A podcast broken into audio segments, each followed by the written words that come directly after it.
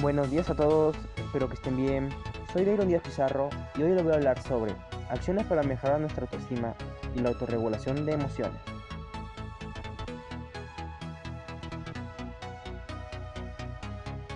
En estos últimos años hemos estado viviendo en nuestras casas sin salir, gracias a la pandemia, pues ello ha causado diversos factores problemáticos. Uno de ellos es la decadencia de autoestima en las personas. Las personas al no poder salir y despejar su mente, sus emociones cada vez se desbordan y dependiendo de la persona puede estar triste, enojado, asustado, etc. Pues hoy les traigo opciones para mejorar nuestra autoestima. Número 1. Una de las diversas maneras para mejorar nuestra autoestima es hablar con una persona de confianza. Tenemos que desahogarnos dialogando con otra persona, así todo lo que pienses o sientes se será más liviano y tu autoestima mejorará. Número 2.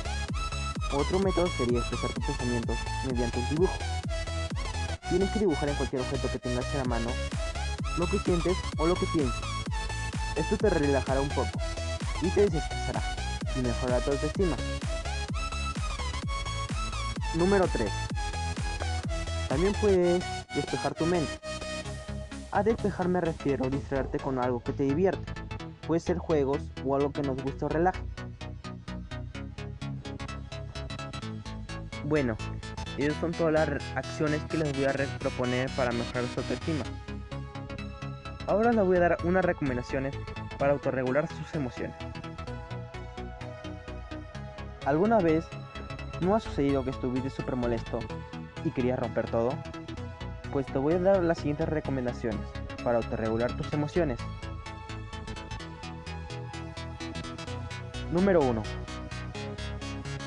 Contar números hasta cierto punto.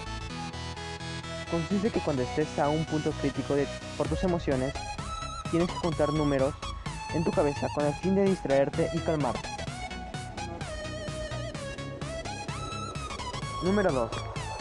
Otro método sería inhalar y exhalar, ya que esto hace que tu sangre circule y las arterias de tu cuerpo se relajen. Pues este es el fin del podcast. Eso es todo amigos. Gracias por escuchar. Hasta la próxima.